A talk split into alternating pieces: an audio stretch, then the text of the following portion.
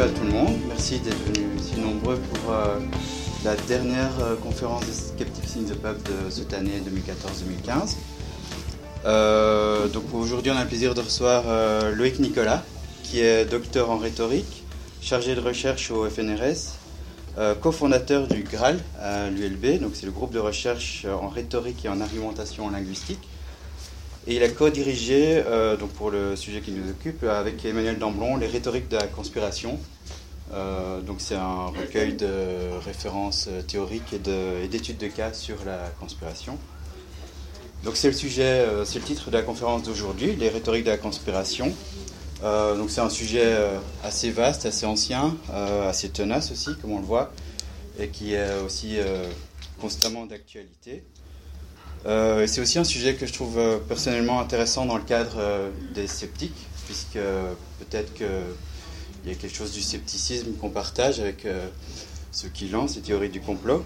Et donc c'est aussi le moment de se poser la question où dérape le doute, ou comment dérape le doute par rapport au, discours de complot. Voilà, mais je laisse la parole à Luc Nicolas. Merci beaucoup. Merci beaucoup de me recevoir. Euh, donc je vais commencer par un petit préambule, déjà pour, euh, pour préciser un petit peu euh, ce que je fais, et par ailleurs pour vous expliquer pourquoi, d'une certaine manière, la conférence que je vais faire là est peut-être un petit peu poil à gratter, comme ça. C'est-à-dire pourquoi bah voilà, vous attendez peut-être pas forcément à ce que, à ce que je vais dire. Donc, qu'est-ce que je fais dans la, à l'université. Donc je travaille euh, en rhétorique. Euh, qu'est-ce que c'est que la rhétorique J'en dirai quelques mots après, mais donc la rhétorique, c'est l'art du discours persuasif, hein, suivant la formule consacrée. et donc, c'est-à-dire que je travaille sur des questions comme l'argumentation, comment on argumente, qu'est-ce que ça veut dire qu'argumenter, voilà, un certain nombre de, questions qui, euh, relèvent du, discours et de sa pratique, notamment en démocratie. Euh, et donc en fait, je, résume en disant que je suis docteur en rhétorique, mais il n'y a pas de doctorat en rhétorique, ça n'existe pas. En fait, je suis docteur en langue et lettres, et euh, euh, il se trouve qu'on travaille avec Emmanuel Damblon en rhétorique, et donc pour, pour spécifier, pour, pour essayer de faire un petit peu la promotion de notre, de notre discipline, qui n'a pas réellement de, reconnaissance académique, et ben, on a l'habitude qu'on on, a l'habitude de dire qu'on est soit docteur en rhétorique, soit professeur en rhétorique. Ça permet de, donner carrière, éventuellement à des voilà, des personnes qui auraient envie d'en savoir plus euh, et de, rencontrer cette discipline qui, euh, qui est à la fois mal connue et un peu euh, mal considérée aujourd'hui, parce que c'est rattaché à la sophistique, hein, quelque chose qui, qui n'a pas tellement bonne presse. Donc ça, c'est une première chose. Alors, la deuxième chose, c'est pourquoi est-ce que ce serait un petit peu peut-être poil à gratter, pourquoi est-ce que ça va peut-être être un peu dérangeant sur, sous certains aspects? Vous savez que tout le monde, qu'il y a eu euh, Charlie Hebdo, euh, des attentats qui, euh, qui ont amené à toute une série de, de théories du complot, d'explications conspirationnistes, et ça a, eu, ça a fait florès un petit peu dans les écoles. Et il se trouve qu'avec Emmanuel Damblon, après Charlie Hebdo, on a été particulièrement sollicité. Et on a été sollicité parce que les gens se trouvaient désarmés face euh, à ce qui se passait. Euh, finalement, ils n'arrivaient pas à non seulement à comprendre et à gérer ce phénomène, notamment dans les écoles. Donc ils nous ont appelés. On n'a pas grand-chose à. En fait, on ne sait pas vraiment plus que les autres, hein, mais Enfin, les gens pensent que parce qu'on a écrit un livre ou parce qu'on a dirigé un livre sur les réseaux de la conspiration, ils pensent qu'on est plus compétent. Enfin, non, on essaye de. On n'a pas de réponse toute faite. Hein. On essaye juste de peut-être de poser des questions ou d'amener des gens à s'interroger, mais, mais pas, pas beaucoup plus que ça. Et, euh, et, en fait, on a pris conscience que, un, les gens étaient désarmés, qu'il n'y avait pas vraiment de, de prêt à, à, pratiquer, de prêt à penser, de, de prêt à dire pour y répondre.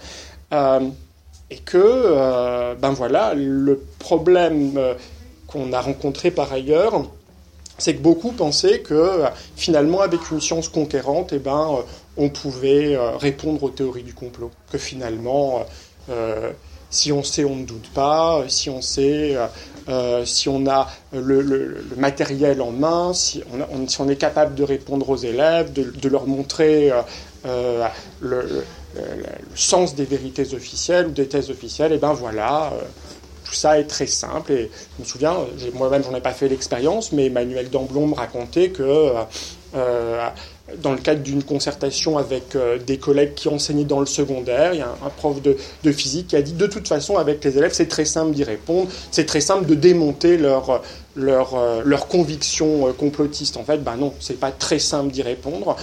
et pour vous dire, on peut être très savant, on peut être très compétent dans une discipline académique et par ailleurs être conspirationniste du moins avoir des tendances conspirationnistes. Donc euh, il faut euh, dissocier, c'est ce que je vais essayer de faire, il faut dissocier euh, finalement, ou tout du moins il ne faut pas imputer d'irrationalité à cette démarche intellectuelle. C'est ce que je vais essayer de montrer, mais en même temps, c'est pas parce qu'il ne faut pas imputer d'irrationalité à, cette démarche, à cette façon d'expliquer ou de, lire le monde et les problèmes qu'on peut rencontrer qu'il n'y a pas euh, moyen d'y répondre d'une manière ou d'une autre. Mais euh, cette réponse ne peut pas être aussi fermée que euh, comment dire que l'explication qui est fournie pour faire tenir le monde au départ.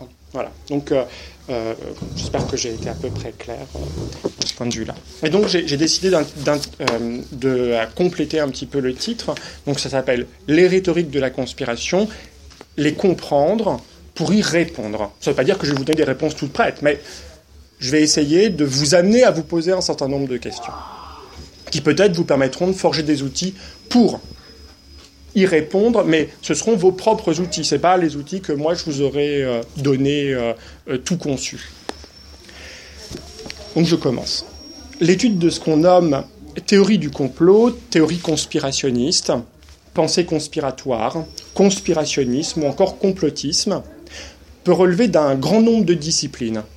La science politique, l'histoire des idées, la psychologie sociale, la sociologie, la linguistique. Et témoigner d'ambition d'une variété tout aussi grande. Il peut s'agir en l'occurrence de décrire le phénomène pour en montrer l'actualité saisissante, d'en faire l'étiologie, de revenir à, à ses causes premières, à sa genèse,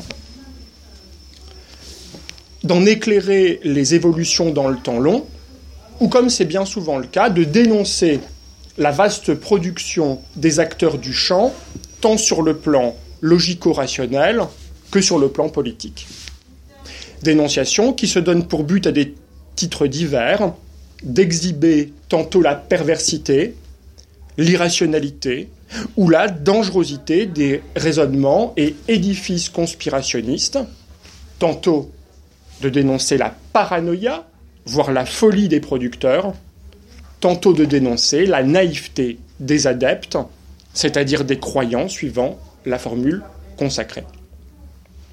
Croyants dont on sait avec Gérald Bronner, dans un ouvrage dont je vous recommande la lecture si vous ne l'avez déjà fait, la démocratie des crédules, qui est le premier tome d'une, euh, non pas d'une trilogie, mais euh, de, comment euh, donc c'est le, premier tome de, deux. Le deuxième s'appelle La planète des hommes, qui est également très riche, quoique un peu répétitif par rapport au premier. Donc, Gérald Brunner dit donc, à propos de ces croyants, qu'ils sont généralement plus motivés que les non-croyants pour défendre leur point de vue et y consacrer du temps. De fait, ne le nions pas, face à la motivation, à la créativité débordante, sinon débridée, face à la détermination de ces derniers, c'est-à-dire de ces croyants, le bon sens, la raison et la patience de ceux qui ne croient pas se trouvent bien souvent mises à rude épreuve. On se dit alors qu'on aimerait disposer d'un arsenal d'arguments ou de répliques imparables pour réduire au silence des mots ces amateurs d'intrigue et les renvoyer une fois pour toutes à la légèreté de leurs théories agaçantes. Mais autant le dire d'emblée, un tel espoir est vain. Nous le verrons bientôt. En effet, qu'on le veuille ou non, qu'on le regrette, il ne saurait exister tout simplement tout spécialement en démocratie, aucune recette miracle, aucun prêt-à-dire pour débarrasser l'espace social des idées qui nous agacent ou nous dégoûtent, ni pour nous protéger des langues folles et des tentatives de manipulation. Liberté oblige, même si cela ne va pas sans certains risques, sans certaines conséquences, sans doute est-ce mieux ainsi. Guercher le rappelle d'ailleurs avec force dans un article consacré à la diffamation collective. Un article publié en 2007 dans la revue de droit de l'ULB. Je le cite, dans une société libre et démocratique, c'est le droit des individus de s'associer pour défendre parfois les idées les plus folles, ou pour utiliser le langage de façon désinvolte ou sophistiquement manipulée. Personne ne voudrait d'une police de la pensée qui aurait pour tâche de censurer le langage distordu et corrompu, cette monnaie usée dont parle Mallarmé. Aussi, la voie qu'Emmanuel Damblon et moi avons empruntée dans Les rhétoriques de la conspiration, un qu'on a dirigé, pas tout écrit, hein, part d'une insatisfaction face aux approches traditionnelles, qu'elles soient normatives ou descriptives. Au reste, précisons de suite que nous ne sommes pas, à proprement parler, spécialistes des théories du complot, mais chercheurs en rhétorique, et n'aspirons pas à faire de ces théories notre fonds de commerce scientifique. On fait beaucoup d'autres choses. Je trouve un des chantiers parmi d'autres. En fait, les travaux que nous menons s'intéressent avant tout au lien entre discours et raison, à la place et au rôle des discours argumentés dans l'espace démocratique, à l'histoire de la rhétorique et à ses critiques, aux conditions de possibilité de la persuasion, à la pratique de la justification argumentative, à la logistique des valeurs, pour reprendre une formule de Raïm Perelman. Dès lors, c'est un peu par hasard, je peux même vous en faire très brièvement le, récit, que nous en sommes venus à porter attention aux croyances et aux discours conspirationnistes, à explorer leur extraordinaire potentiel de persuasion aujourd'hui, et tout compte fait à voir en eux un laboratoire pour l'étude de la raison moderne et de ses avatars. Donc en fait, qu'est-ce qui s'est passé? On est en 2007-2008. Emmanuel Damblon est nommé conseillère aux valeurs auprès du recteur Philippe Wink à l'ULB. Et euh, elle lance donc euh, un fameux chantier valeurs autour euh, d'un certain nombre de thématiques qui sont peut-être contestables, la question n'est pas là. Euh, et elle, elle essaye de s'interroger sur ce que sont les valeurs de l'ULB, ou, elle invite à s'interroger sur ce que sont les valeurs de l'ULB, sur, sur leur force aujourd'hui, leur actualité. Et elle est très attaquée. Il y a toute une histoire, dont vous avez peut-être lu certains éléments dans la presse, notamment avec Tariq Ramadan et elle est, euh, elle est contrainte à la démission, plutôt elle est démissionnée par le recteur. Et en fait, euh, voilà, elle a, subi, euh, enfin, elle a, eu à subir un certain nombre de, de dénonciations d'ordre conspirationniste, notamment une qui a été très choquante. Finalement, donc, une des décisions qui avait été prise avec le recteur Vink à l'époque, c'était de ne pas autoriser la venue de Tariq Ramadan euh, à l'université à partir du moment où il n'avait pas de euh, contradicteur. Euh, ce que voulait faire, en fait, ce qu'entendait faire une association à cet égard. Et donc Emmanuel Damblon et le recteur Vink ont dit bah non, c'est pas possible, on, ne veut pas ça dans ces conditions-là. S'il y a un contradicteur, on veut bien, mais pas là. Alors il y a eu toute une cabale contre elle, et, euh, notamment euh, une phrase qui est sortie euh, sur Internet, savoir que si elle avait pris cette décision, c'est parce qu'elle avait du sang juif dans les veines. Alors bon, on peut imaginer que c'est quand même d'une extraordinaire violence. Donc on s'est dit, ben voilà, là on a quand même quelque chose d'assez fort. Hein, euh, on s'est mis à, se demander ce que pouvaient vouloir dire ou ce que peuvent vouloir dire les théories du complot aujourd'hui, comment ça fonctionne. Euh, et on ne savait pas vraiment où on mettait les pieds. Euh, on a commencé à lire un peu la littérature sur le sujet, et puis, comme je vous ai dit, on est tombé sur tout. On était en 2008-2009, euh, entre 2007 et 2009, disons. Euh, et on est tombé sur euh, notamment des travaux de Pierre-André Taguieff, enfin des choses qui sont intéressantes en soi, mais qui ne nous satisfaisaient pas, comme je vous ai dit. C'est-à-dire que ben voilà, c'était de la littérature plutôt de sciences politiques qui essayait de bah, de dire pourquoi c'était pas bien de croire aux théories du complot et, de, la part de Taguieff, c'était euh, notamment dire qu'il y avait des relents antisémites euh, et une judéophobie euh, très forte, ce qui n'est pas faux au demeurant, mais disons que pour notre gouverne personnel, c'était pas ce qu'on voulait faire. Et donc on, a organisé un séminaire qui a donné lieu au, livre.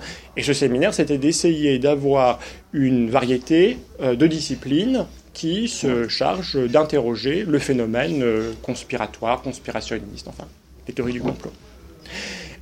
Et progressivement, on s'est aperçu que c'était justement un laboratoire pour étudier euh, la raison moderne, euh, notre conception de la rationalité. Et c'est ah, sur cette base-là, alors après on a fait des articles, soit ensemble, on a fait quelques, quelques papiers, soit ensemble, soit séparément, en se disant, ben voilà, on a, quelque chose de, particulièrement prégnant. Je vais, y venir tout de suite parce que c'est également ce que dit un nos auteurs avant même que nous euh, euh, décidions de faire ce livre-là, savoir Marc Angenot, qui avant nous en avait déjà parlé, parce que lui travaille sur les grands récits militants.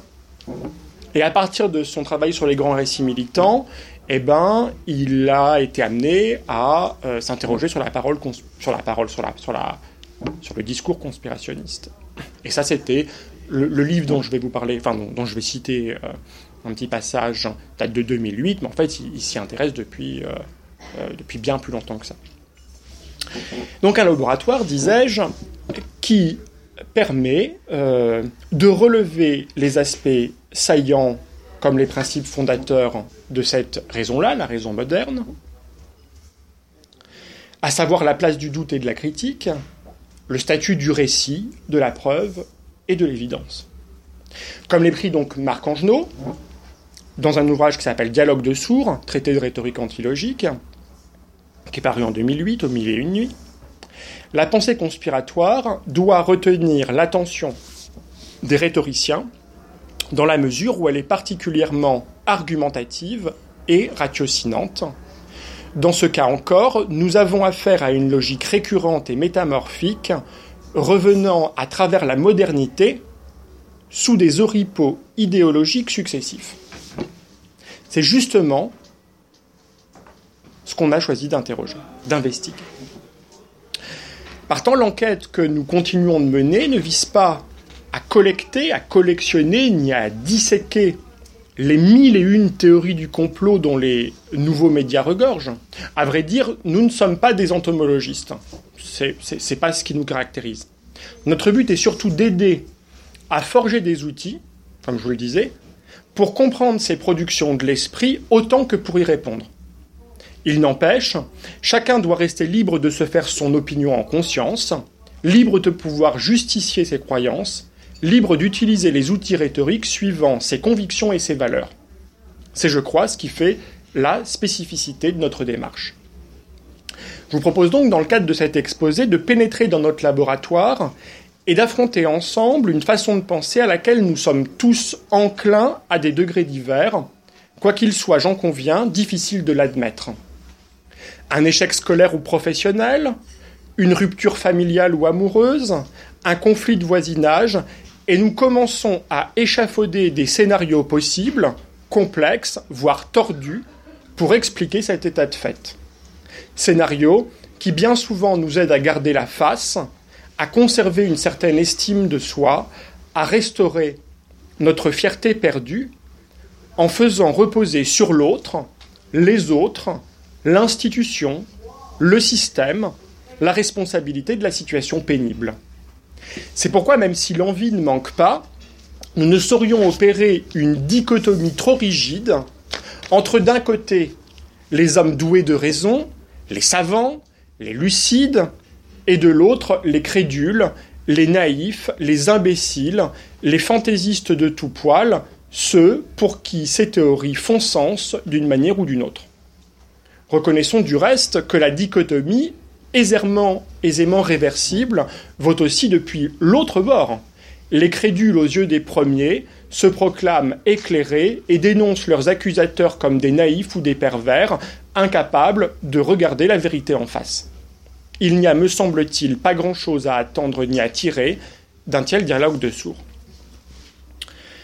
Avant d'aller plus loin, il nous appartient de clarifier et de définir l'expression théorie du complot, dont il faut avouer qu'elle est un peu fourre-tout, et tout en sachant que le terme théorie n'est pas pleinement satisfaisant.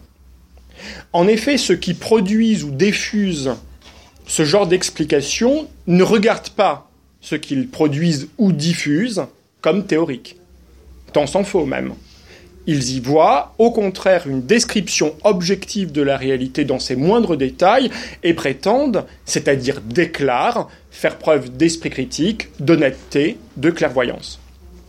Toutefois, par commodité et faute de mieux, je conserverai ici cette expression, bien qu'elle soit péjorativement connotée et ambiguë. Ceci dit, il ne s'agit pas pour moi d'être démesurément charitable, mais d'abord de faire prendre conscience des biais qu'une telle ambiguïté présente. Prenons-en acte et continuons à explorer cette façon de lire ou de décrire le monde en s'appuyant sur l'existence présumée d'un complot ou d'une conspiration, les deux termes pouvant l'un et l'autre être utilisés à peu près indifféremment. Je reprends les définitions fournies par le Trésor de la langue française. Complot. 1 dessin secret concerté entre plusieurs personnes avec l'intention de nuire à l'autorité d'un personnage public ou d'une institution, éventuellement d'attenter à sa vie ou à sa sûreté. 2. Projet quelconque concerné secrètement entre deux ou plusieurs personnes. Conspiration, petit 1. Accord secret entre plusieurs personnes en vue de renverser le pouvoir établi ou ses représentants. Petit 2 entente secrète entre plusieurs personnes ou choses personnifiées, pardon, en vue de renverser un ordre, qu'il soit représenté par une personne ou un savoir, une valeur. Petit 3, série d'actions secrètes entreprises au profit de quelqu'un ou de quelque chose. Dans les deux cas, l'action est, c'est plus le TLF qui parle, c'est moi. L'action est petit a, concertée entre plusieurs personnes, Petit b, préparée en secret, donc soustraite au regard du public. Et petit c, néfaste pour tous ceux qui ne conspirent pas, à savoir bien souvent le plus grand nombre. Lequel, petit b, ce petit d, pardon, se trouve alors visé, soit directement, soit à travers ses représentants. De fait, les manœuvres en cause entendent déstabiliser c'est le petit e, un certain ordre des choses réputées harmonieux, à créer du désordre ou une rupture dans la continuité, à mettre en péril ce qui est réputé bien établi, sûr et stable. Comprenons dès lors que d'une façon ou d'une autre, toute discontinuité, tout drame, tout désastre, tout désordre, une guerre, une épidémie, une crise financière, que sais-je, peut être lu potentiellement comme le résultat d'un plan, d'un accord, d'un dessein secret, peut être rattaché à une certaine intention et à des hommes. Des hommes dont on ne sait pas forcément qui ils sont, mais dont on sait forcément qu'ils existent. Mieux, plus l'événement est douloureux, difficile à accepter, déroutant face aux cadres initiaux de compréhension du monde, plus il est susceptible de recevoir une explication de ce type laquelle restaure un tant soit peu le sens perdu, donne corps aux raisons et aux causes d'un malheur quelconque, laisse à l'imagination, invite à perpétuer la mise à jour des liens invisibles. Inversement, lorsque tout va bien et qu'il n'y a pas de problème, lorsque le monde est enchanté, l'explication par le complot a du mal à courir. En effet, il n'est pas besoin de se rassurer, ni de trouver un sens qui, par définition, ne manque à personne. Concrètement, l'explication par le complot, la démarche conspirationniste, fonctionne sur la base d'une lecture, puis d'une mise en récit totalisante et déterministe de signes collectés ça et là. Opérant tous azimuts, en vue de produire un ensemble cohérent, massif et sécurisant, elle s'attache à recueillir et à combiner des événements épars élevés au statut de faits bruts pour les faire tenir ensemble au sein d'une trame narrative, et ceci dans l'intention, donc là c'est une définition que je vous donne, et ceci dans l'intention d'apporter la preuve que ces faits sont forcément liés entre eux, en ce qu'ils résultent d'une cause unique, c'est-à-dire d'un complot dont ils témoignent et au sein duquel, je la répéterai parce qu'elle me paraît importante, et au sein duquel les participants répondent à une nature profonde, un agenda caché, des obligations ou des pulsions mauvaises qui les déterminent. Je reprends ma définition, que j'en suis fier. Donc, comment opère la démarche conspirationniste? Elle opère tous azimuts en vue de produire un ensemble cohérent, massif et sécurisant, rassurant. Elle s'attache à recueillir et à combiner des événements épars élevés au statut de faits bruts, c'est-à-dire comme si on n'y avait pas touché, prélevés du réel, pour les faire tenir ensemble au sein d'une trame narrative. Là, on touche, mais c'est comme si finalement ces faits nous imposaient cette trame, une trame narrative, et ceci dans l'intention d'apporter la preuve que ces faits sont forcément, c'est-à-dire nécessairement liés entre eux, en ce qu'ils résultent d'une cause unique, c'est-à-dire d'un complot dont ils témoignent et au sein duquel les participants répondent à une nature profonde, un agenda quinché, des obligations ou des pulsions mauvaises qui les déterminent. Qu'on pense à titre d'exemple, c'est dommage que je n'ai pas mon PowerPoint, mais c'est pas très grave, à l'interview donnée par le suivre Joseph Blatter après sa réélection le 29 mai 2015, il y a très récemment, à la tête de la FIFA, Interview donnée donc en réponse aux accusations de corruption portées contre la fédération, la Fédération internationale de football, et à l'arrestation de sept hauts responsables de celle-ci.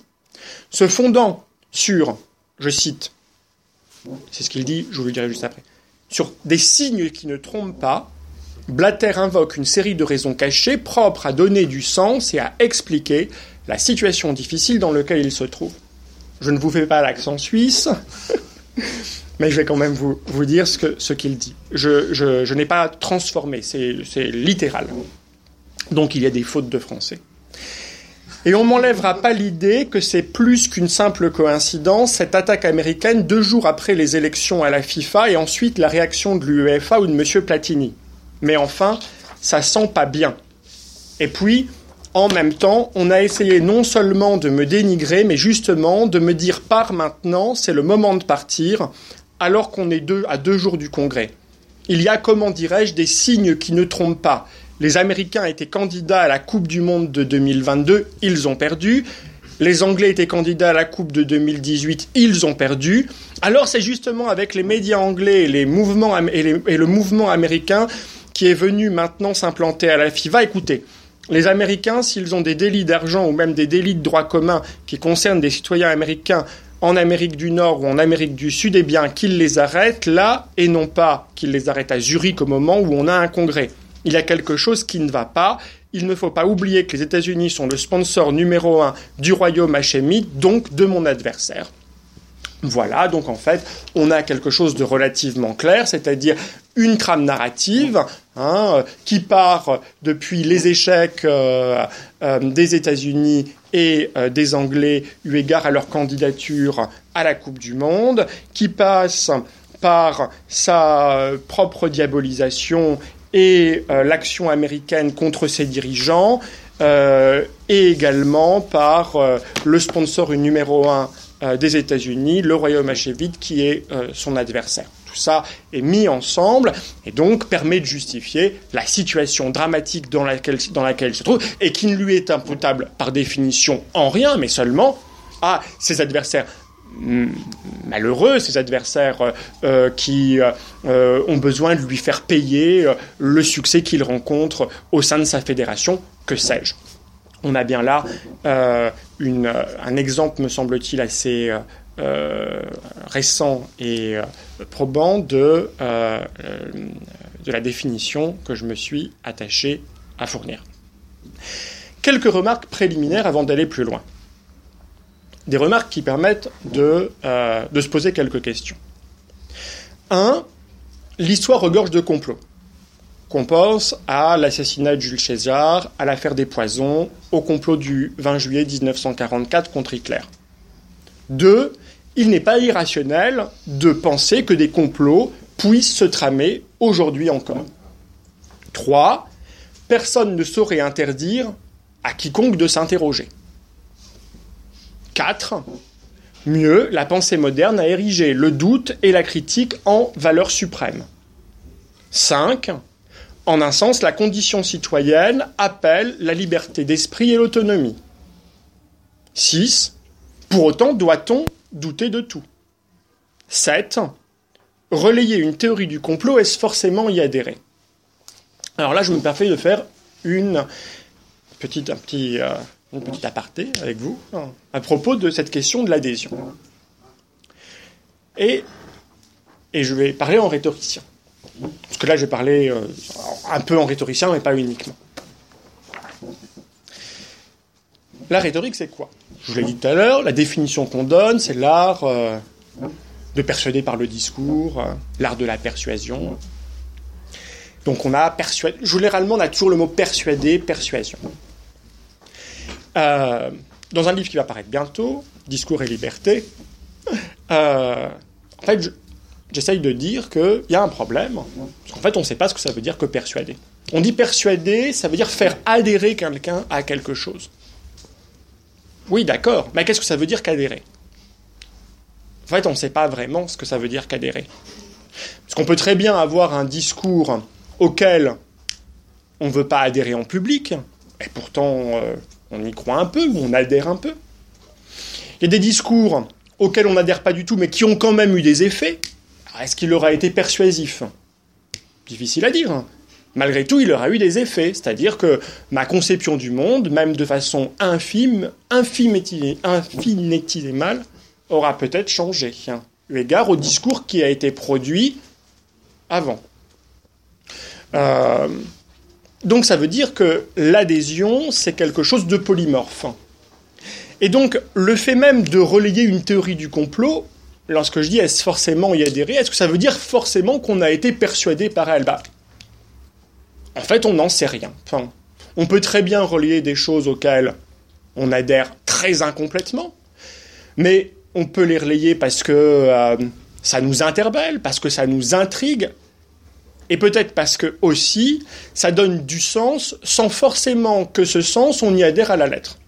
Et on reviendra à cette question à toute fin de l'intervention, à savoir sur euh, le statut du récit. Que, ben voilà, euh, peut-être qu'on a perdu quelque chose à un moment donné. Il y avait des récits qui faisaient du sens et auxquels on n'était pas tenu d'adhérer, mais, mais finalement, ben voilà, ils, faisaient, ils avaient leur place dans euh, notre rapport au monde. Il permettait de stabiliser un certain nombre de rapports, mais on savait bien que c'était, pour reprendre l'expression de, Taleb, on savait bien que c'était des conneries. Mais c'est pas grave. C'est pas parce que c'est des conneries que ça n'a pas de valeur. Des conneries qui ont, de la valeur. Ah, ah, ça ne veut pas dire qu'ils disent que, que les, euh, euh, les mythes religieux soient une connerie. C'est pas ce qu'il dit. Mais il dit par exemple que, ben voilà, euh, on peut très bien trouver du sens à un mythe religieux sans forcément penser que ça se soit passé comme ça. Eh bien, c'est peut-être c'est un élément que je, je, vous garde, je vous propose de garder à l'esprit, à savoir que ben voilà, il y a des choses qui pourraient avoir du sens sans forcément qu'on y adhère à la lettre. Peut-être important. Et donc, on va continuer sur la base. donc, euh, je, n'ai fait que donner des petites idées comme ça, que, je vais essayer de, reprendre ça et là au cours de la suite de mon intervention. Un point qui me paraît important, c'est la relation difficile entre argumentation et évidence. Ce point, me semble-t-il, aide à saisir les raisons pour lesquelles les explications par le complot, par des raisons cachées, des liens souterrains, des forces occultes sont à la fois très efficaces et fort réticentes à accepter le jeu de l'argumentation contradictoire.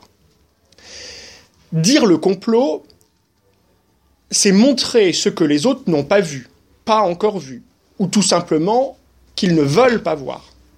C'est mettre en lumière la vérité des choses, leur vérité cachée. C'est dévoiler ce qui devrait être évident et hors de doute pour tout un chacun, et qu'il est déjà pour les lucides proclamés. Par définition, ne pas voir l'évidence quand on a, quand on l'a sous les yeux, c'est être aveugle, fou, pervers, de mauvaise foi, corrompu d'une manière ou d'une autre. Un seul exemple tiré d'un forum en ligne. Permet de le lire.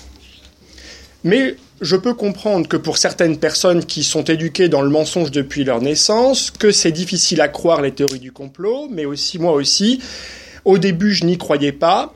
Donc c'est sur le, processus du, du déciment, comment on a ouvert les yeux. Et c'est extraordinairement fort, notamment, généralement, on a, toujours ces récits-là. Je vous ferai la même chose, on a la même chose, par exemple, c'est un exemple que je donne souvent, donc j'ai déjà cité ailleurs, mais euh, Mathieu Kassovitz, dans, une vidéo qu'il euh, fait paraître dix ans après euh, les attentats du 11 septembre, finalement, on a toujours ce processus de, du dévoilement de l'évidence. À un moment donné, ben voilà, on ne peut plus détourner les yeux de sa réalité insistante. je, continue mon extrait. Euh, donc, depuis le mensonge depuis leur naissance, que c'est difficile à croire les théories du complot. Moi aussi, au début, je n'y croyais pas. Il m'a fallu du temps pour me mettre en tête que le monde n'est qu'un euh, ramassis de mensonges, c'est sur couvrir, son esprit, c'est vivre dans un autre monde. Certains préfèrent se dire que c'est faux par peur d'entendre la vérité, parce que la vérité, elle est dure à entendre. C'est dur de se mettre en tête que le monde est contrôlé par une poignée de personnes, que nos aliments sont empoisonnés, que les médias font de la désinformation, etc. Ils font bien leur travail, les élites. C'est un discours typique, hein. Euh, euh, on en entend, disons quand on regarde un petit peu des sites, soit ouvertement conspirationnistes, soit paraconspirationnistes, soit, soit même des, euh, forums sur euh, jeux vidéo 15, 12, 15, c'est-à-dire des, un site fréquenté par des adolescents qui, qui parlent également de ces questions-là, c'est quelque chose de relativement commun comme discours. Hein. On comprend d'emblée qu'il demeure un problème sérieux, un danger, à argumenter l'évidence en entrant dans l'arène forcément à certaines des. De fait, en venir, c'est tout le problème entre évidence et argumentation. Je continue et je reviendrai là. De fait, en, en, venir à donner, donc à chercher des raisons pour défendre sa conception du monde, c'est justement témoigner du fait que cette conception-là, quoi qu'on en dise, n'est pas évidente. En argumentant l'évidence, celle-ci s'en trouve immédiatement fragilisée et se voit saisie par le doute. Donc là, on a deux aspects. Je vais les résumer juste après. Les arguments en appui aux explications par le complot ne visent donc pas à justifier que le monde est bien tel qu'il est, c'est-à-dire soumis aux lois de la conspiration, mais à montrer la procédure à suivre pour parvenir à l'évidence, c'est-à-dire s'éclairer soi-même. Qu'est-ce à dire? C'est-à-dire que euh, le problème le, problème qu'il y a entre l'évidence et l'argumentation, c'est que je vais vous donner deux citations après, l'une d'Aristote, l'une l'autre de Perelman, euh, deux personnes qui font partie du champ euh, disciplinaire de la rhétorique. Le problème de l'évidence, il est double. Un, on n'argumente pas contre l'évidence, ou alors, comme je l'ai dit, on apparaît comme fou, pervers, aveugle. Et deux, si on argumente pour l'évidence, c'est-à-dire si on cherche des raisons à son appui, eh bien ça vient la déforcer. Parce que normalement l'évidence, elle n'a pas besoin d'arguments. on n'argumente pas pour elle. Sinon, si on commence à argumenter, ça signale une chose, pas justement qu'elle n'est pas évidente. Donc il y a une, difficulté euh, très grande entre, enfin, eu égard à l'effet d'évidence des théories du complot, c'est que, c'est qu'en fait, euh, elles, à la fois, elles ratiocinent, c'est-à-dire elles essayent de, rationaliser, donner des raisons, mais ces raisons, elles ne peuvent pas porter sur l'évidence elle-même. Elles peuvent porter que sur la façon auquel, enfin, via laquelle on peut accéder à cette évidence-là. Deux citations. L'une d'Aristote, qui est intéressante, elle est tirée des Topiques, livre premier. Il ne faut pas du reste examiner toute thèse ni tout problème. C'est seulement au cas où la difficulté est proposée par des gens en quête d'arguments et non pas quand c'est un châtiment qu'elle requiert. Pourquoi un châtiment? Je le dis juste après. Ou quand il suffit d'ouvrir les yeux. Ceux qui, par exemple, se posent la question de savoir s'il faut honorer ou non les dieux et aimer ses parents n'ont besoin que d'une bonne correction, et ceux qui se demandent si la neige est blanche ou non n'ont qu'à regarder. Tout le problème de l'évidence, c'est que, ben voilà, il n'y a que à regarder, il n'y a qu'à ouvrir les yeux, ou alors il y a besoin d'une bonne correction. Pas besoin d'arguments. Et Perelman, donc euh, il y a une série de grandes figures au sein de notre discipline. Aristote, du moins l'Aristote rhétoricien, la rhétorique, les topiques. Et puis euh, Jean-Baptiste Avico, Nietzsche, un certain nombre comme ça. Et puis hop, fin du, euh, à la fin du XXe siècle, plutôt, il est né en 1912, mais donc il, décède en 84. c'est Raïm Perelman, Raïm Perelman, le traité de l'argumentation, hein, l'empire rhétorique. Et donc Perelman revient sur cette question-là. En fait, il a, euh, probablement lu Aristote. Je ne vais pas, euh, comment dire, euh, douter de, cet aspect-là. malgré tout, il revient avec ses mots sur cet aspect du problème de, liaison entre argument et évidence. Et il dit quand la thèse à faire admettre est évidente et que cette évidence s'impose à tout esprit attentif, il n'y a pas lieu d'argumenter dès que la vérité s'impose d'une manière contraignante, quand l'évidence ne laisse aucune liberté de choix à la volonté, toute rhétorique est superflue. Et eh bien là, toute rhétorique est superflue. Et justement, ils se défendent. Moi, ça ne veut pas dire que parfois il n'y a pas une rhétorique qui, est sous-agente, mais ils se défendent d'utiliser des arguments en appui à leur thèse, puisque leur thèse n'est pas à défendre. Elle n'a pas à être défendue par quiconque, puisqu'elle est évidente. C'est un premier aspect euh, qui, est important pour comprendre, un, une logique. Ça ne veut pas dire que euh, j'essaye de démonter les théories du complot, mais je, pointe un, aspect particulier qui n'est pas seulement propre aux théories du complot, qui est celle de, euh, de, l'établissement d'une clôture.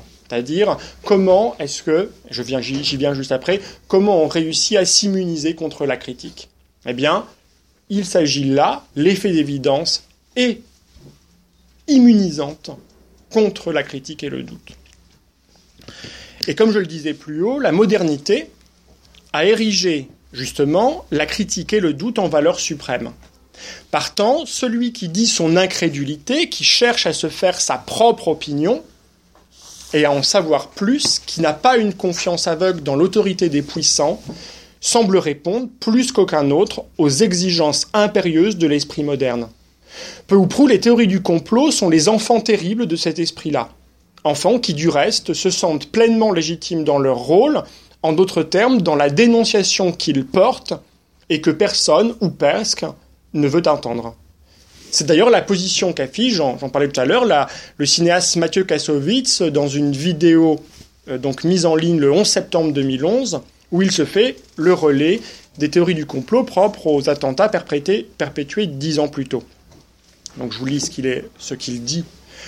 Admettre que quelque chose ne va pas dans la thèse officielle, comprendre la façon dont évidemment elle a été fabriquée, dont évidemment elle a été fabriquée, c'est un travail sur soi que beaucoup de gens ne sont pas capables de faire, que la majorité n'est pas capable de faire.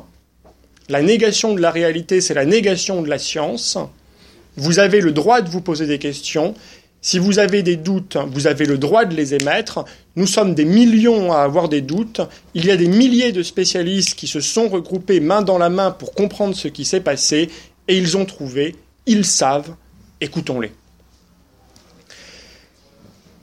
Un triple problème se pose. Un, le réel tout entier peut être passé au crible et faire l'objet d'une investigation, sauf l'explication elle-même qui ne fait aucun doute. Ils ont trouvé, ils savent, écoutons-les. Nous sommes des millions à, avoir des doutes. Voyez là, l'opposition. Nous sommes des millions à avoir des doutes. Il y a des milliers de spécialistes et ils ont trouvé, ils savent, écoutons-les. L'enjeu n'est pas de prouver quoi que ce soit, mais bien de faire entendre raison aux récalcitrants, admettre que quelque chose ne va pas dans la thèse officielle, dit-il, etc. C'est un travail sur soi que beaucoup de gens ne sont pas capables de faire, que la majorité n'est pas capable de faire. Et donc, faire entendre raison aux récalcitrants, c'est faire entendre à la majorité l'existence de problèmes, et plus que de problèmes, l'existence d'un complot, et donc la mise à défaut des thèses officielles, mise en défaut. Les raisonnements qui convoquent des raisons cachées et des liens souterrains, c'est le troisième problème, sont toujours falsifiables et capables de se dérober entièrement à la critique. Qu'est-ce que ça veut dire? Elles sont toujours infalsifiables? Pardon, j'ai dit falsifiables. Elles sont toujours infalsifiables? Qu'est-ce que ça veut dire? Ça veut dire que en faisant appel à euh, le non-argument, enfin à, l'idée qu'il y a, qu'il existe des raisons cachées, eh bien, on ne peut jamais dire si ces raisons existent ou non. en fait, on ne peut jamais contrer l'existence même de, euh, tout du moins, euh, la, tentative d'explication par le complot, parce que par définition, si complot il y a, c'est qu'il est caché. Et donc il y a là aussi une tentative de fermer le monde sur lui-même, et la fermeture du monde opère par, infalsifiabilité, c'est-à-dire par immunisation à l'égard du doute. Et je vous lis ce qu'on écrivait, parce que ça me, paraît important de, le rappeler. Voici ce qu'on écrivait à l'époque, Emmanuel et moi. Les théories du complot sont devenues un moyen d'exercer sa liberté de critiquer tout en la détournant de sa fonction initiale et de son esprit. Elles manifestent donc un angle mort de la modernité, à savoir l'absolutisation de cette liberté même, en ce qu'elle cherche à se soustraire au regard de la critique ou à en réviser les contraintes à leur profit. Cette tyrannie par laquelle la critique force l'adhésion à ces thèses en surexploitant les faits d'évidence caractérise une habitude intellectuelle qui n'est pas seulement propre aux théories du complot, qui, dans la recherche de l'efficacité à tout prix, a fini par distendre son rapport à la réalité et entretenir une ambivalence à son égard. Une telle proposition au déni où le monde se trouve dilué dans son explication, où la cohérence superficielle du sens annule la charge de la preuve, dispose à convertir sa résistance à la doxa, c'est-à-dire euh, aux théories officielles, en illusion collective et son doute perpétuel en certitude conquérante. Finalement, euh, pas finalement, par ailleurs, un point qui mérite d'être souligné, c'est celui du refus du hasard et de la transparence absolue. Au sein des théories du complot, le, hasard est toujours un hôte indésirable. Tout ce qui a lieu est censé être le résultat d'intentions humaines, les malheurs sont imputables à quelqu'un, il n'y a pas de coïncidence. Une phrase revient d'ailleurs sans cesse dans leur bouche, on nous cache tout, on nous dit rien. Le monde, pour eux, n'est jamais, pour euh, les tenants du complot, de la thèse du complot, n'est jamais tel qu'il paraît être. Tout en lui n'est qu'apparence et fiction. Cela dit que des choses toujours, euh, euh, cela signifie que des choses toujours nous échappent. Elles nous échappent non parce que nous manquerions de jugement ou d'esprit critique, mais parce qu'on refuse, complot oblige, de nous montrer la réalité, l'officieuse réalité, la vraie, donc. En point d'orgue de cette démarche, il y a l'affirmation d'un monopole, celui de la transparence, donc de la vérité. Les complotistes, pourrait-on dire, ont le désir de, de transparence vissé au corps. C'est leur raison d'être, dénoncer les, mensonges et les secrets partout et toujours. Suivant cet état d'esprit, tout doit être décidé par le tourbillon, par l'agitation bruyante des médias, dans la transparence assimilée à l'immédiateté et l'immédiation. Leur puissance explicative ne saurait rien laisser au hasard ni au flou. Le problème, c'est que tout n'est pas transparent. Pas aussi transparent qu'on pourrait le penser ou qu'on voudrait le croire.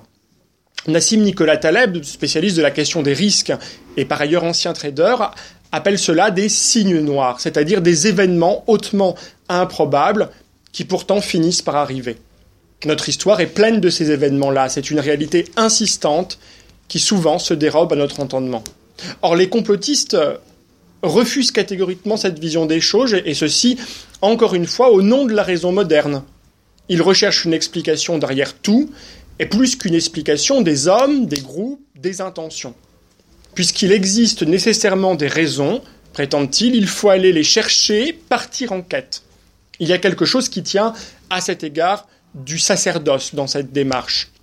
On reste reconnaissant qu'il faut du courage, de l'audace et surtout des outils, notamment des outils langagiers, pour faire face au hasard et à la puissance de l'imprévisible, pour accepter et répondre à la survenue incidente des signes noirs. Ces derniers déroutent notre entendement et fragilisent notre rapport à la réalité, aux autres et à nous-mêmes, parce que rien dans les événements de notre histoire ne permet vraiment de les anticiper ni de prédire l'ampleur des conséquences qu'ils portent. Ils nous confrontent à une précarité, et c'est justement à cette précarité que, d'une manière ou d'une autre, répondent les théories du complot.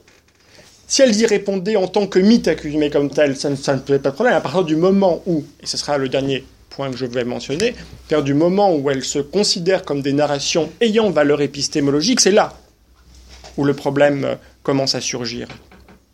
Il nous confronte donc euh, ces signes noirs à une précarité qui, pour le moins, n'est pas confortable. Une précarité, source de frustration et de ressentiment qu'il n'est pas facile d'assumer, à moins de se faire violence et d'être outillé, car elle témoigne, la précarité en question, de notre absence de toute puissance et de l'incapacité que nous avons à maîtriser les événements du monde. Et donc ça, ça m'amène au quatrième point, celui euh, du, statut du récit et de la question du mythe.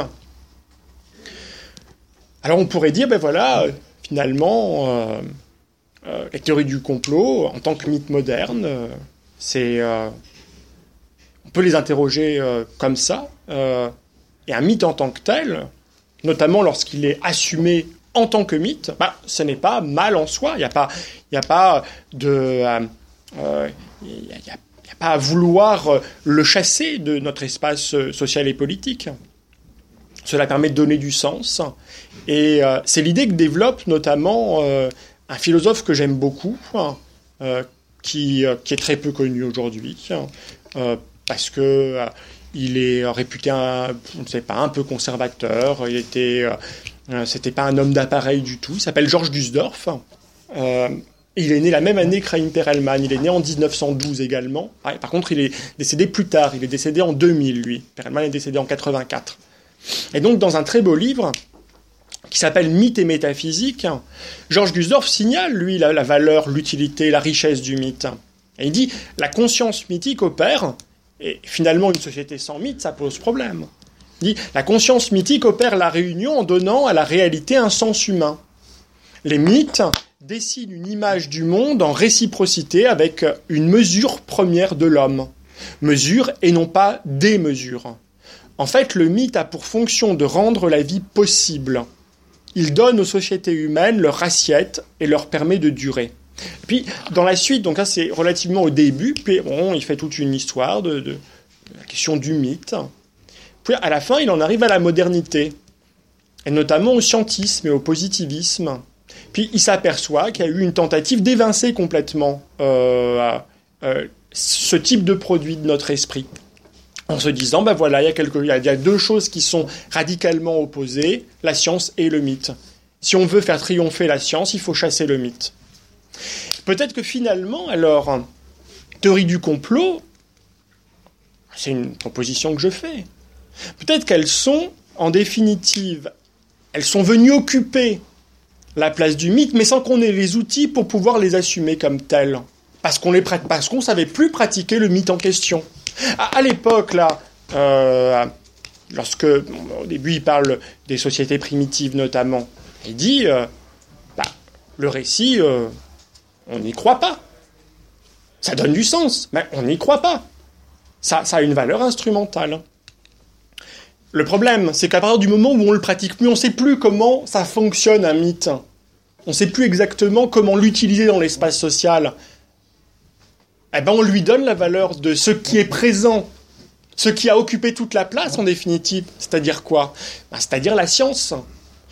C'est là, le problème. C'est-à-dire qu'à un moment donné, lorsque la science est venue prendre toute la place, et qu'il y a eu quand même un moment, parce qu'on a besoin de mythes, on ne peut pas vivre sans. On a besoin de récits qui permettent de raconter euh, une expérience collective, une histoire commune, enfin, que sais-je, on en a besoin. Et ben, lorsque, à un moment donné, il y a eu, enfin, à un moment donné, lorsque, lorsqu'elles elles ont poussé pour pouvoir reprendre une certaine place, et ben, elles se sont prises pour quoi Ben, elles se sont prises pour la science.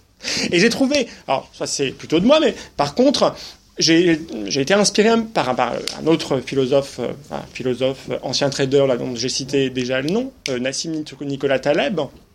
Et donc cette idée, je l'ai trouvée en partie un petit peu chez, Taleb, euh, dans, dans un ouvrage qui s'appelle Antifragile, dans lequel en fait il fait une partition entre deux deux, façons d'appréhender le récit.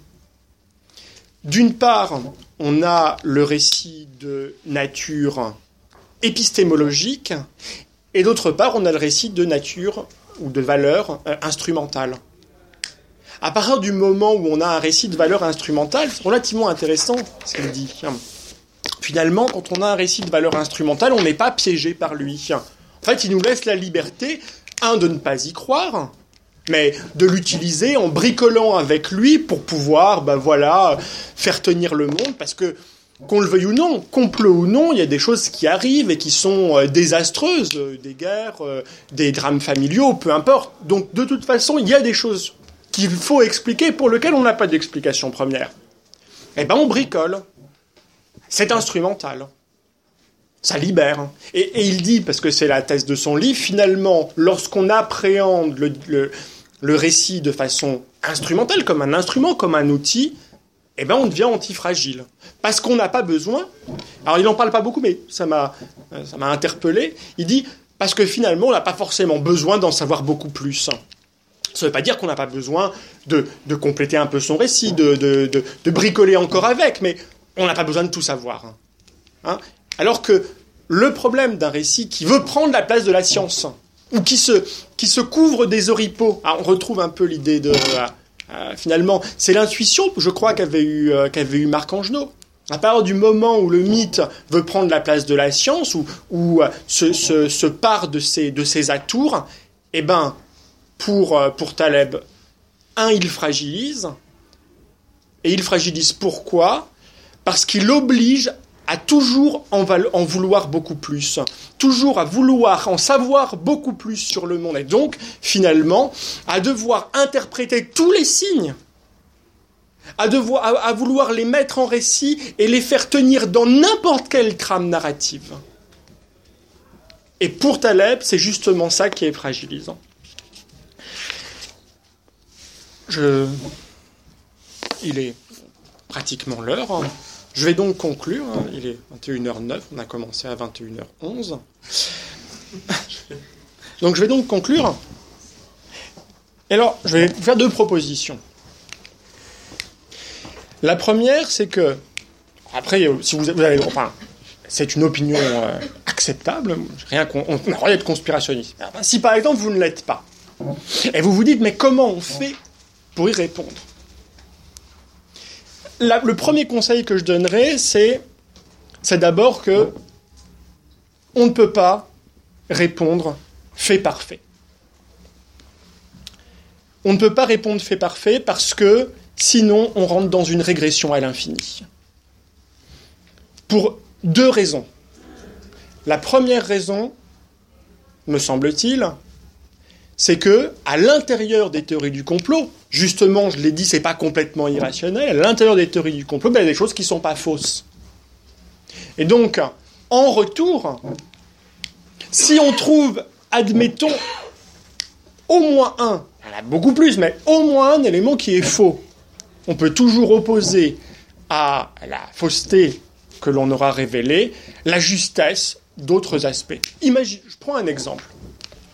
Il y a un complot censé se tramer depuis euh, euh, le XVIIIe siècle, fin du XVIIe, même début, début XVIIIe, complot euh, maçonnique. Bon. Voilà. Hein, on voilà le, grand, le grand complot judéo-maçonnique, forces occultes, tout ça. Vous voyez un petit peu, tout un imaginaire. Alors, on, peut toujours dire, euh, oui, mais tout ça, c'est des, conneries. Très bien. malgré tout, ceux qui sont, imaginons, partisans du complot, eh bien, peuvent toujours invoquer au moins un élément, par exemple que, euh, je ne sais pas, il y a eu la loge P2 ou euh, des affaires d'escroquerie qui ont euh, fait les choux gras des médias. Eh bien oui. À partir du moment où on essaye de rentrer dans le jeu du fait à fait, du, comment dire, de la dénonciation de, des faits qui sont faux, on, risque toujours de trouver un fait qui, lui, est juste. Donc je propose parce que le problème n'est pas là, ce n'est pas, un problème de fait, parce que par définition, il y aura des faits qui seront faux, il y aura des faits qui seront euh, potentiellement vrais, peu importe. Le problème n'est pas de l'ordre du fait, le problème est l'ordre du récit. Et donc, ça suppose plusieurs choses.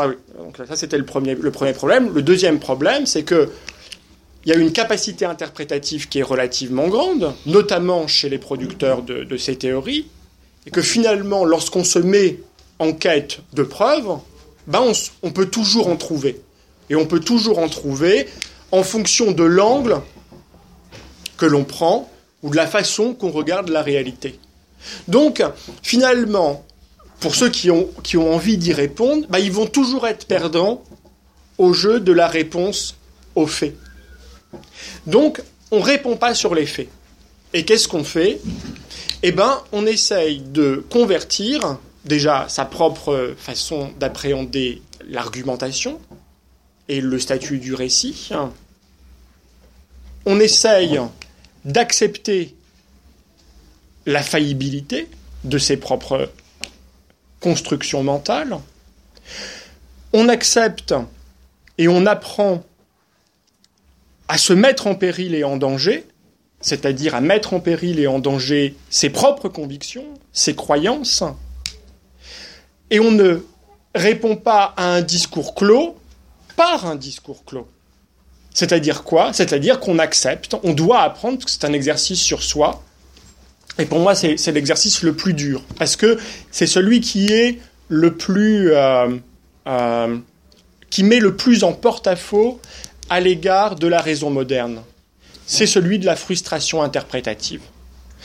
En fait, les théories du complot, comme je disais, elles sont, euh, je disais, les, enfants turbulents ou les enfants terribles de la raison moderne. En fait, ils sont les enfants tout court, d'une certaine manière. C'est-à-dire que la raison, elle a envie d'être conquérante. Elle se dit, ben voilà, on a un réel, on doit pouvoir l'interpréter, il n'y a rien qui doit pouvoir m'échapper, tout doit pouvoir euh, être passé au crible de la critique. Euh, oui, certes.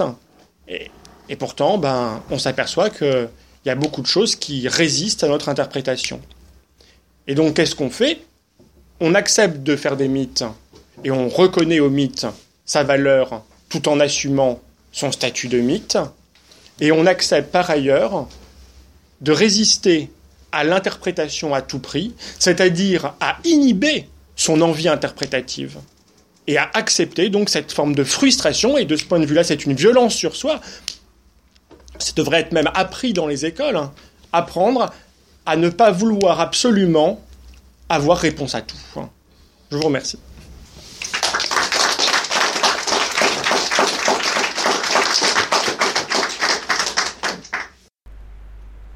Nous voici à la fin de cette conférence les rhétoriques de la conspiration, donc c'était de Loïc Nicolas. J'envisage donc de diffuser euh, la séance de questions et réponses de cette conférence. D'habitude, je, ne diffuse pas les, Q&A des conférences Bruxelles Sceptico Pub, mais ici, plusieurs personnes m'ont suggéré euh, de, diffuser ce Q&A parce qu'il était particulièrement intéressant et bon, certaines des positions euh, défendues par Loïc Nicolas ont, on fait débat de manière fort intéressante. Et donc euh, je vais diffuser ce Q&A mais via le site Patreon. Donc vous savez que j'ai un Patreon pour, pour permettre aux auditeurs, aux fans du balado de supporter financièrement le, podcast. Il vous suffit donc de donner par exemple un dollar par mois ou quelque chose comme ça. Donc c'est un don qui, qui, se fait de manière mensuelle. Hein. Et je vais, il y a possibilité donc sur Patreon de, diffuser aux, aux patrons, donc aux, gens qui supportent le podcast, qui encouragent le podcast financièrement, donc de, leur, envoyer du contenu original qui, qui, ne peut être donc accessible que par eux. Et je vais donc diffuser le Q&A dans les jours qui viennent via ce, moyen technique. Euh, la, raison, c'est simplement que ça fait, euh, moi, je crois, quelque chose comme six mois que j'ai créé maintenant cette page Patreon et que j'ai envie un peu de les remercier pour euh, leur soutien financier. pour voilà. Et donc, je vais leur, leur proposer ça comme cadeau de, de, fidélité, si vous voulez. Et donc, si vous êtes un des, des Patreons, si vous êtes membre de Patreon et que vous avez fait, que vous faites une une, subscription, donc un don euh, euh, mensuel au podcast. Euh, dans les jours qui viennent, n'hésitez pas à aller consulter donc la page et accéder aux comment dire aux, aux, posts que je fais là qui sont exclusifs aux, membres de Patreon.